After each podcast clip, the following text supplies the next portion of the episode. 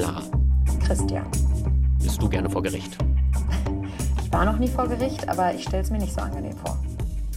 Ich glaube, unser heutiger Gast, Remo Klinger, der hat uns nicht gesagt, dass er gerne vor Gericht ist, aber ich glaube, wer so oft vor Gericht geht wie er und wer so viele Verfahren führt im Umwelt- und im Klimaschutzrecht, der macht das nicht, wenn er diese Situation vor dem Richter im Gerichtssaal mit dieser Robe, mit diesem Mantel, wenn man die nicht irgendwie doch ein bisschen mag. Kommt ja auch immer ein bisschen drauf an, auf welcher Seite man steht.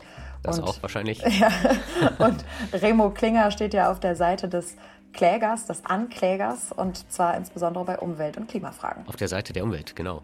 Ja, genau. Und er hat da schon einige Klagen vor allem erfolgreich auch durchgeführt, unter anderem die, die den großen Paukenschlag für das Klimagesetz durchgeführt hat. Also er hat Genau. erfolgreich die Bundesregierung Eine historische verklagt. Klage ja fast. Ja. Er gehörte zu den ersten Rechtsanwälten, die erfolgreich die Bundesrepublik Deutschland, also praktisch die Bundesregierung, vor dem Bundesverfassungsgericht besiegt haben. Ich weiß nicht, ob man das so sagt, weil die Bundesregierung ihre eigenen Gesetze nicht beachtet im Klimaschutzrecht und zu wenig fürs Klima tut. Und er macht da auf jeden Fall auch noch weiter. Es ist schon die nächste Klimaklage im Argen. Also die, Diesmal gegen die Ampel. Die geht schon los, genau diesmal gegen die Ampel. Das ist ja schon nochmal eine andere Konstellation. Und Hm. auch da ist er sich ziemlich sicher, dass er das gewinnen wird, weil auch jetzt die Bundesregierung noch nicht dem 1,5 Grad Ziel entspricht. Und er hat uns erzählt, warum es auf einmal möglich ist, dass man überhaupt den deutschen Staat wegen Klimaschutzverstößen vor Gericht stellen darf. Er hat uns erzählt, dass es bei Markus Söder, dem bayerischen Ministerpräsidenten, schon einmal so weit war, dass er ihn zwangshaft androhen musste und deswegen vor Gericht gegangen ist. Ja, es gibt auf jeden Fall einige pikante Details heute im Klimalabor. Auf geht's. Herr Klinger, herzlich willkommen im Klimalabor. Vielen Dank, dass Sie sich heute die Zeit nehmen. Wir freuen uns, dass Sie da sind. Erste Frage. Sie machen Klimaschutz mit Klimaklagen. Kann man das so sagen? Vielen Dank für die Einladung erstmal, Frau Pfeffer. Ja, ein Stück weit kann man das so sagen. Wenn Rechtsanwälte vor Gericht gehen und ähm, Verfahren vertreten, die mit dem Klimaschutz zu tun haben, dann versuchen sie, Klimaschutz mit Klimaklagen zu betreiben, obwohl das natürlich eine Verkürzung ist. Weil was sind schon Klimaklagen? Schon da geht es ja los. Ähm, was ist das Spezifische daran? Wann geht eine Klage? Wann dreht sich eine Klage nur ums Klima? Wann ist sie Beiwerk einer Klage etc.? Da sind natürlich die Übergänge dann auch wieder fließend. Dann lassen Sie uns das doch ein bisschen aufdröseln. Welche Klagen genau betreuen Sie? Wir betreuen verschiedene Verfahren, die sich zum einen um die Struktur unseres Klimaschutzrechts drehen. Also haben wir eigentlich genügend gesetzliche Regeln, mit denen Deutschland das Pariser Abkommen einhalten kann, um es ganz platt zu sagen. Gibt es da genügend Gesetze eigentlich dafür, die gewährleisten, dass wir das Pariser Abkommen einhalten können? Das sind verschiedene Verfahren, die wir vor dem Bundesverfassungsgericht führen. Da geht es um verfassungsrechtliche Grundlagen, darum, dass der Gesetzgeber gezwungen wird, bessere Gesetze zu machen, etc. Das ist sozusagen der eine Schenkel der Verfahren, den wir machen. Der zweite betrifft die Durchsetzung des Klimaschutzrechts. Denn was nutzt das beste Recht, was in den Gesetzbüchern steht, wenn es nicht eingehalten wird? Davon wird ja das Klima nicht besser, äh, wenn wir nur gedrucktes Papier verschwenden. Das ist nicht der Sinn der Sache und aus diesem Grund ähm, führen wir eine Reihe von Verfahren und das ist die Mehrzahl dieser Angelegenheiten, die sich um die Einhaltung des Klimaschutzrechts dreht. Wenn Sie sagen, haben wir eigentlich genügend oder die passenden Gesetze oder Regeln, um das Pariser Klimaabkommen einzuhalten?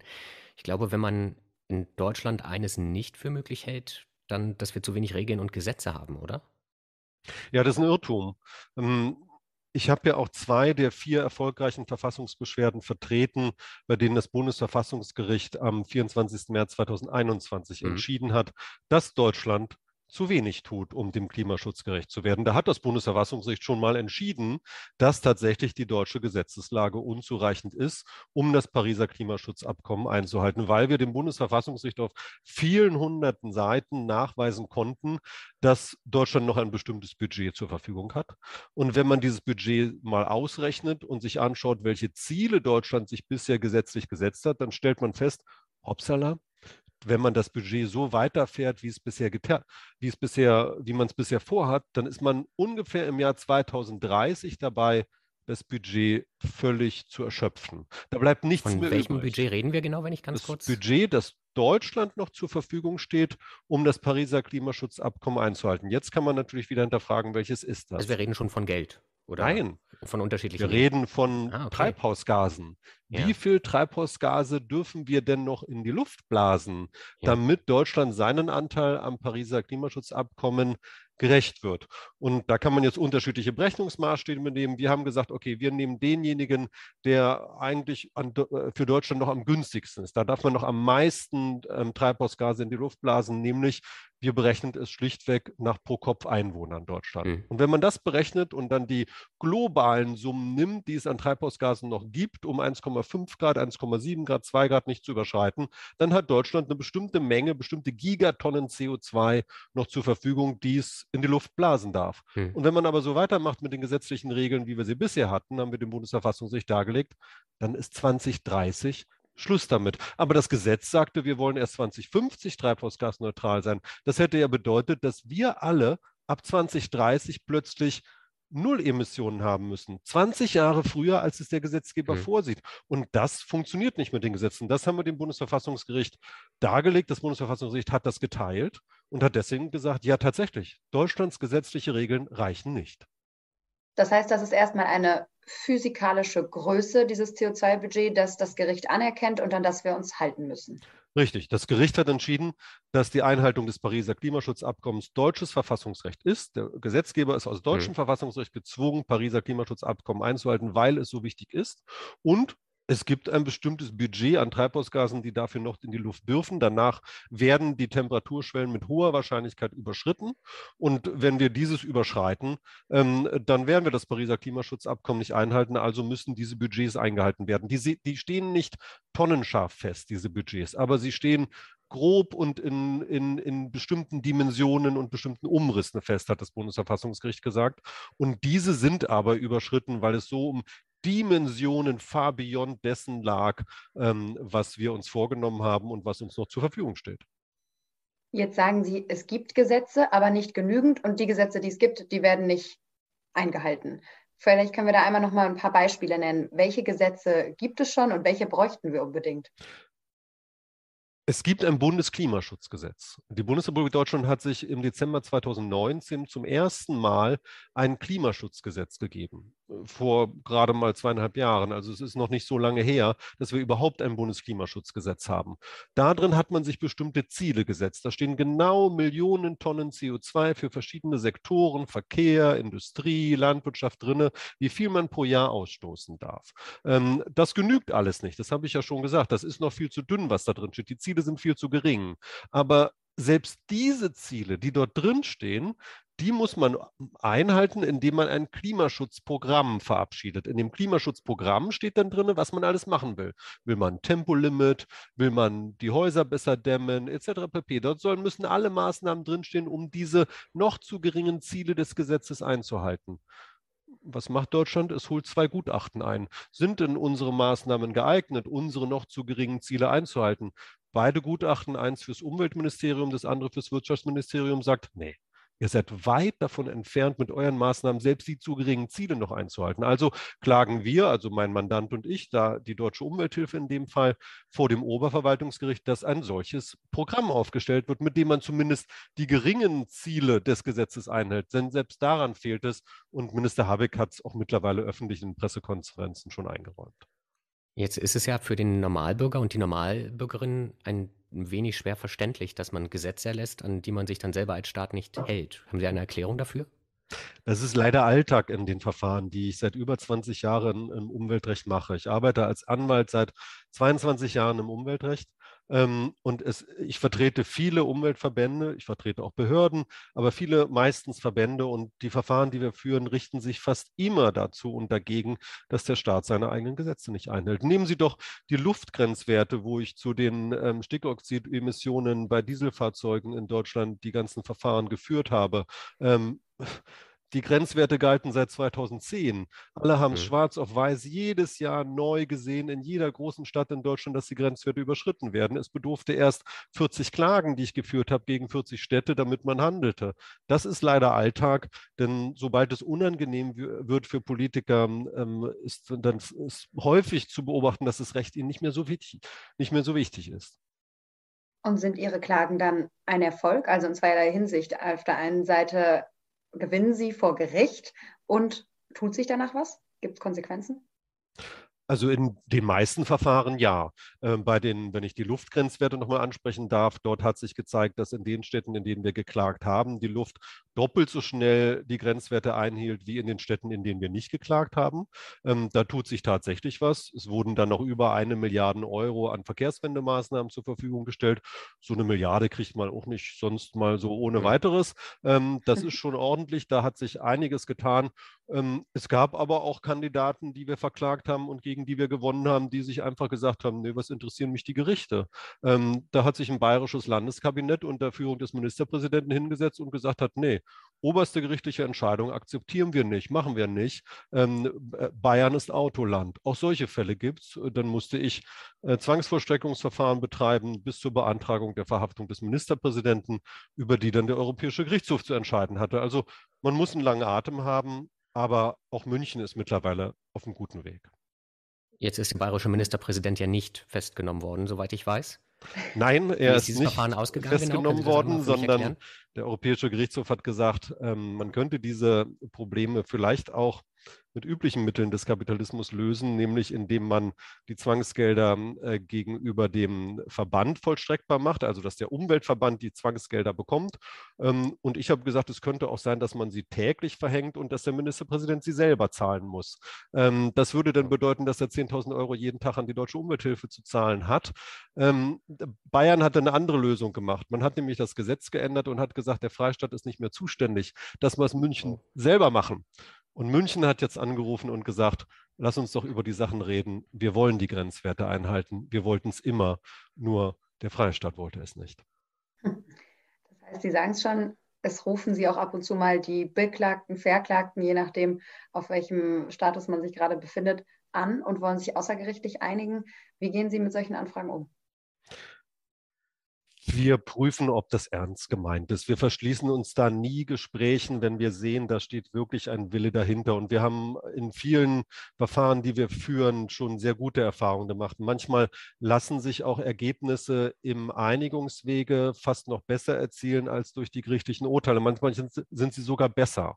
So, schauen Sie auch noch mal die Luftgrenzwerte. Wir wollten nie Dieselfahrverbote, sondern Verkehrswendemaßnahmen. Die lassen sich viel besser durch Einigungen erzielen, haben wir auch erreicht. Und wenn das wirklich ernst gemeint ist, dann wünschen wir, denn dann fordern wir meistens, dass es auf der höchsten politischen Ebene geschieht. Wir wollen mit Ministern reden, wir wollen mit mhm. ähm, Vorstandsvorsitzenden reden, wir wollen mit den Oberbürgermeistern reden. Und wenn das dann auch äh, gewollt ist von der Gegenseite, dann merken wir auch, sie meinen es ernst. Das klingt jetzt aber auch so, als würden Sie eigentlich jede Klage, die Sie angehen, dann auch auf Grundlage dessen gewinnen. Gibt es auch Fälle, in denen das nicht funktioniert? Ja, natürlich. Ähm, es gibt, also wir haben eine ziemlich hohe Erfolgsquote, das müssen wir schon einräumen. Ähm, Wie viele Klagen oder Verhandlungen haben Sie denn bisher geführt? Können Sie da vielleicht mal eine Nummer nennen? Insgesamt im Umweltrecht oder nur im Klimaschutz? Sowohl als auch, ich weiß es gar nicht. Was, was genau ist der ich habe sie nicht gezählt. Ich habe sie nicht gezählt, aber ähm, es sind sicherlich, also wenn man 22 Jahre Umweltrecht macht, hm. dann sind sicherlich, ähm, äh, geht es sicherlich in die Tausenderzahlen. So viel kann man sagen. Und ähm, das kann man die, das habe ich nie äh, mitgezählt, ja. dafür ich keine Statistik. Und jetzt nur beim Klimaschutz?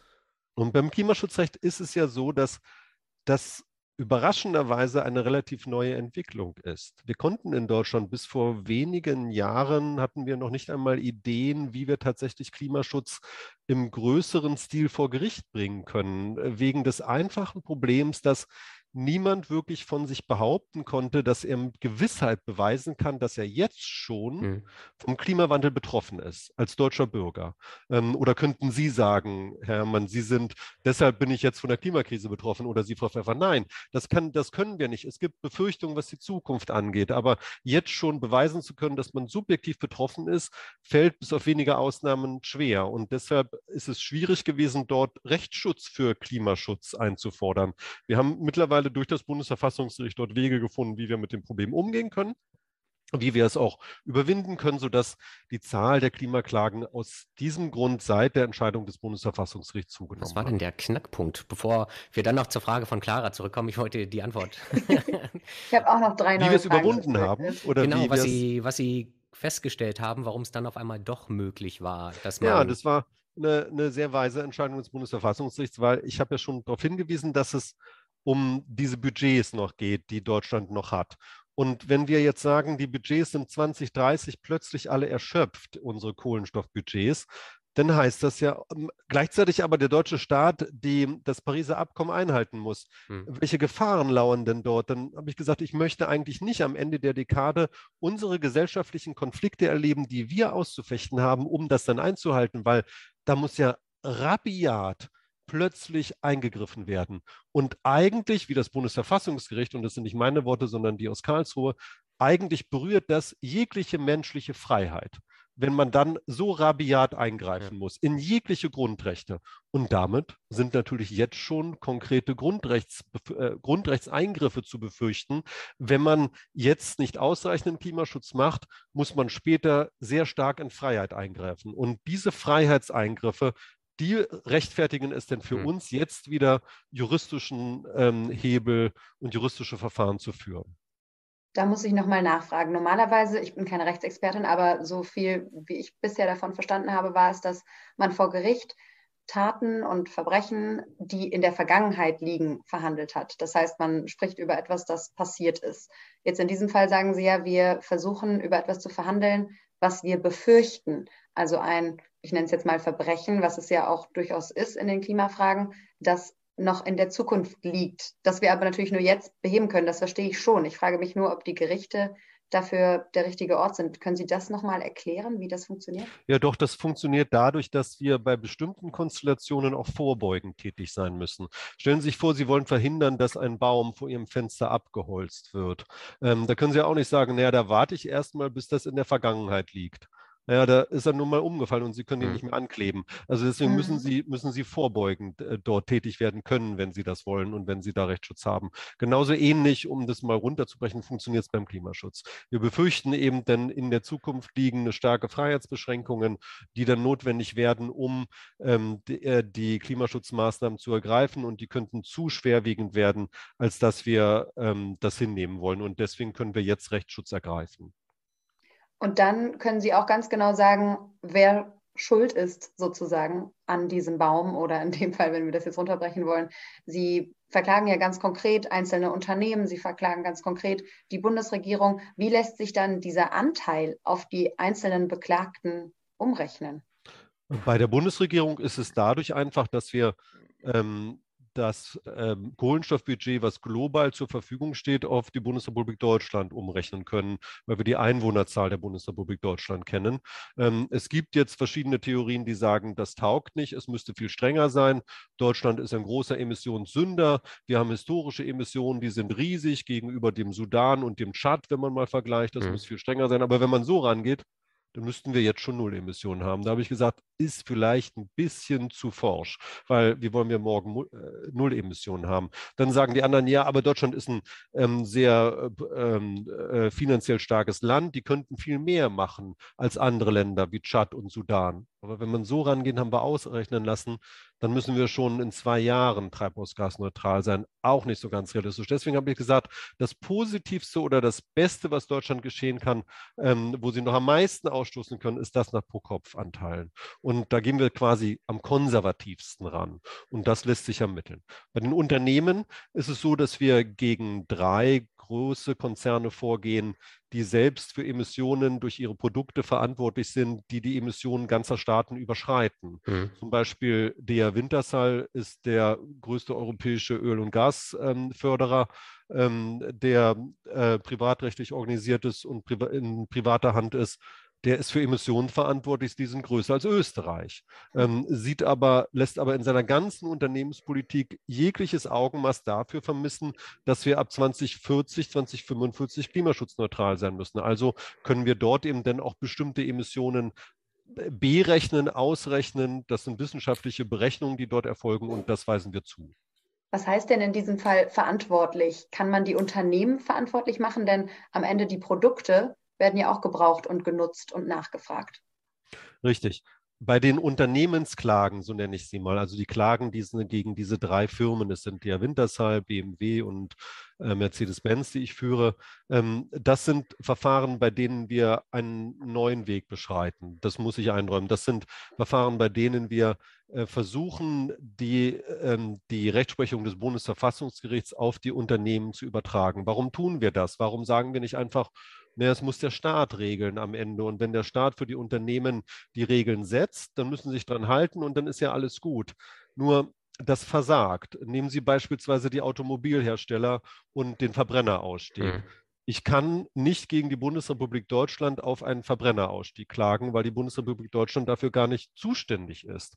Denn das regelt nur die Europäische Union. Ich kann aber auch nicht direkt gegen die Europäische Union klagen. Das ist ja schon versucht worden durch den People Climate Case. Das ist zurückgewiesen worden, weil man nicht unmittelbar gegen die Europäische Union klagen kann, lässt unser Rechtssystem nicht zu.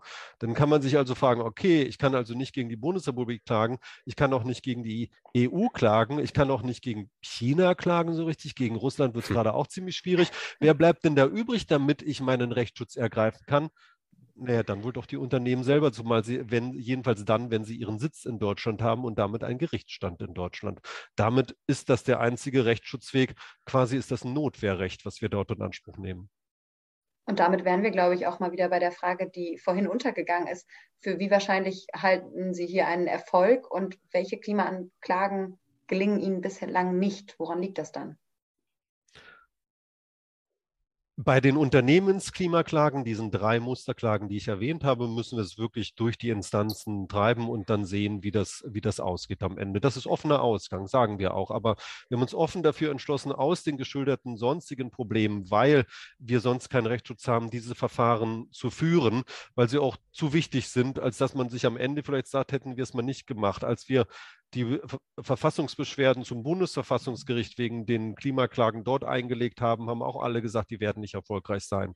Hätten wir es nicht gemacht und uns irgendwann vielleicht jemand vom Bundesverfassungsgericht angerufen und, hätte uns gesagt, Klinger, warum hast du es nicht getan? Die wären erfolgreich gewesen. Sowas passiert nicht, aber wenn man sich das mal vorstellt, dann hätten wir uns doch geärgert, es nicht getan zu haben. Deswegen ähm, versuchen wir es hier und sind optimistisch, dass es mit einer sehr ausführlichen Begründung, die wir vorgelegt haben, auch gelingt. Aber es gibt doch Verfahren, die sind nicht erfolgreich erfolgreich. Zum Beispiel haben wir gegen elf Bundesländer Verfassungsbeschwerden beim Bundesverfassungsgericht erhoben, weil sie teilweise überhaupt kein Landesklimaschutzgesetz haben. Das fand ich zumindest verfassungswidrig, auch weil wir sagen, nicht nur der Bund ist dafür zuständig, sondern auch die Länder, weil die Länder eigene Kompetenzen haben. Die sind alle nicht zur Entscheidung angenommen worden im Januar 2022 vom Bundesverfassungsgericht, ist verloren worden, so muss man sagen, weil Bundesverfassungsgericht sagt, wenn der Bund meint, er kann das alles alleine regeln, mhm. dann soll er es mal tun ähm, äh, dann hat man aber auch keinen Anspruch gegenüber den Ländern. Ich finde es schade, man hätte da mehr machen können, aber da haben wir verloren, müssen wir offen einräumen. Also haben die Länder in dem Fall so ein bisschen Glück im Unglück gehabt, kann man fast sagen?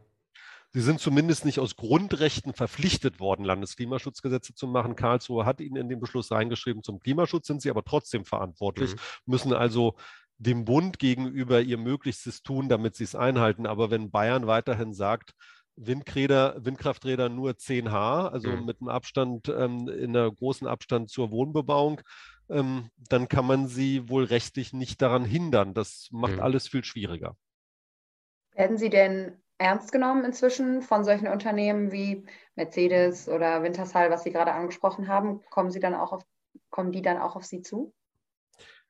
Äh, jetzt zögere ich ein bisschen mit der Antwort, weil man ja ein Stück weit auch im Mandatsgeheimnis steckt. Aber so viel lässt sich sagen. Ähm, ja, also die sozusagen die ähm, diese Klagen hatten schon jetzt Erfolg. Äh, wenn, auch wenn sie noch nicht entschieden sind. Ich weiß ganz konkret jetzt schon, was bestimmte verklagte Unternehmen deutlich mehr an Klimaschutzmaßnahmen ergreifen, die sie durch nur wegen der Klage ergriffen haben. Ich darf es nicht öffentlich sagen, tut mir leid, das mhm. wirkt jetzt ein bisschen, aber ich kann es nicht öffentlich sagen, welche es sind, aber es sind sehr substanzielle Beiträge, die es ohne dem nicht gegeben hätte. Und insofern hat der Mandant schon zu mir gesagt, Nemo, deine Klagen haben jetzt schon Erfolg gehabt, weil wir haben damit schon was bewirkt.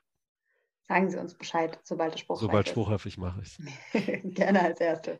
Aber ist es dann, dann so, dass diese Unternehmen, also ich frage mich tatsächlich, ob man da nicht von vornherein mit einem Gesprächsangebot ko hätte kommen können, bevor man die Unternehmen mit viel Energie in diesen Prozessen verwickelt und diese Energie vielleicht auch direkt auf Veränderungen hätte darauf nutzen können. Entschuldigung, das war grammatikalisch nee, komisch, aber ich, ich, verstehe schon. mich verstanden. Warum klagt er denn? Könnt ihr nicht erstmal reden mit dem? Wir haben versucht, zu, also wir haben, wir gehen ja nicht sofort vor Gericht, zu Gericht, sondern wir mhm. ähm, schreiben erst ein aufforderndes Schreiben an die an die Unternehmen, hatten dort eine relativ kurze Frist von drei Wochen, wenn ich mich erinnere, weil ich nicht der Überzeugung war, dass sich so schnell was tut, dass sich nur durch einen Brief und durch Lass uns mal reden etwas verändert. Also den, den Glauben habe ich nicht. Und im Übrigen hat ja die Kollegin Roda Verheyen gegenüber Volkswagen auch geklagt und hat da, glaube ich, eine Frist von zwei Monaten gesetzt. Das hat auch nichts geändert. Also insofern, also wir setzen schon Fristen und sind auch dazu bereit. Die Erfahrung lehrt aber, ähm, wenn man nicht wirklich ähm, konsequent ist und dem auch äh, äh, Taten folgen lässt, tut sich häufig nicht so viel. Meistens tut sich etwas, wenn man dann doch die Klage vor Augen hat. Das ist also vor allem eine Vorgehensweise. Was mich an Ihrer Vorgehensweise auch noch interessiert ist, Sie haben ja meistens noch jemanden an Bord, sei es jetzt die Deutsche Umwelthilfe oder eben auch Kinder in diesem Fall in der Klage gegen die Bundesregierung. Warum machen Sie das? Na, weil ich ja ein Mandant, ich brauche ja einen Mandanten, ich kann ja nicht alleine klagen. Ich bin der Rechtsanwalt ähm, und insofern braucht es Kläger und es braucht Kläger, die Klagerechte haben. Und in ähm, vielen Fällen sind es Umweltverbände, aber in vielen Fällen können auch die Umweltverbände nicht selber Kläger sein, weil sie kein Klagerecht haben. Ähm, und dann schaut man, ähm, mit welchen Klägern man bestimmte Verfahren führen kann. Und da wir da auch schon lange in engen Kontakt mit Fridays for Future Aktivisten sind ähm, und wir Ideen entwickeln, Fridays for Future auch selber Ideen hat, kommt man dann zusammen. Und dann ähm, fragt man, wollt ihr dabei sein? Wir hätten folgende Idee oder die kommen zu uns. Wir haben auch eine Idee, könntet ihr die prüfen? Und dann kommt so ein Austausch zustande und äh, kommt dann ein Verfahren zustande. Sind denn solche Verfahren nur mit Kindern möglich oder kann man das auch mit, sage ich mal, mit mir machen, einem 34-Jährigen als Kläger? Ähm, das könnte man sogar mit ihren, äh, mit ihnen machen als alter Herr der Klimaschutzbewegung quasi schon. Aber, ähm, äh, wir, Aber es kann ja sein, dass vielleicht für meinen, meinen Opa, der ist 83, dass man bei dem dann tatsächlich sagt, naja, sie sind so alt und für sie hat der Klimawandel eventuell keine Auswirkungen mehr. Ja, dann macht die Klage ähm, keinen Sinn. Es ist so gewesen, dass diese Klimaschutzentscheidung des Bundesverfassungsgerichts so als Erfolg von Fridays for Future und der Generationengerechtigkeit bewertet worden ist, weil ich vor allem ähm, äh, junge Menschen dort als Kläger drin hatte. Mhm. Es gab aber auch eine Verfassungsbeschwerde, die genauso erfolgreich war am selben Tag, in der ein 86-jähriger Mann und ein 82-jähriger ja, mit Beschwerdeführer fahren, weil es kann doch niemand denen sagen, ja. hört zu, ähm, ihr werdet ja nur statistisch so und so alt ähm, und deswegen werdet ihr in zehn Jahren das nicht ja. mehr erleben, was dort an Problemen auf euch zukommt. Das wird niemand sagen können und deswegen ist es auch richtig, dass auch der 86-jährige und selbst der 100-jährige klagen tragen könnte. Okay, das gebe ich an meine Großeltern weiter. Ja.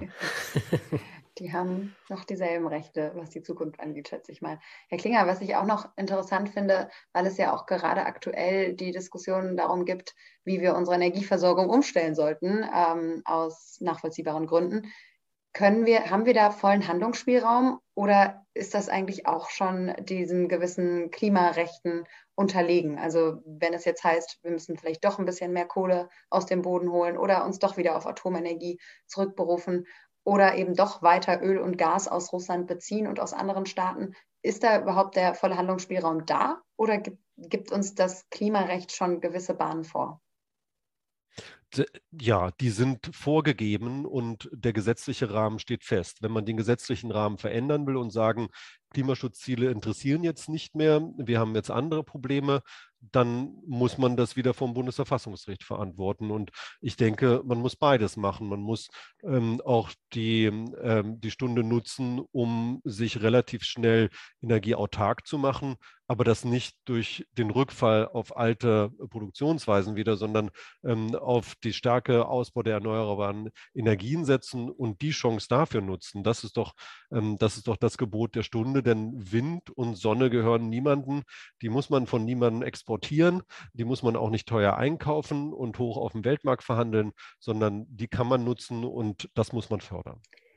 Daran anschließend ergibt sich ja so ein bisschen, dass wir am Ende doch alles eben diesem Budget, was wir ganz am Anfang besprochen haben, unterordnen müssen.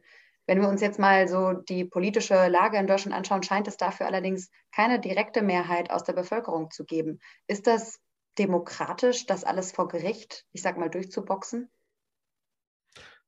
Ich glaube nicht, dass wir nicht eine demokratische Mehrheit für ausreichenden Klimaschutz haben. Ich denke schon, dass das ist, eine, ist nicht mein Eindruck. Aber ähm, wenn ich es unterstellen würde, dann ist es trotzdem so, dass wir ein Grundgesetz haben. Und das haben wir uns demokratisch gegeben.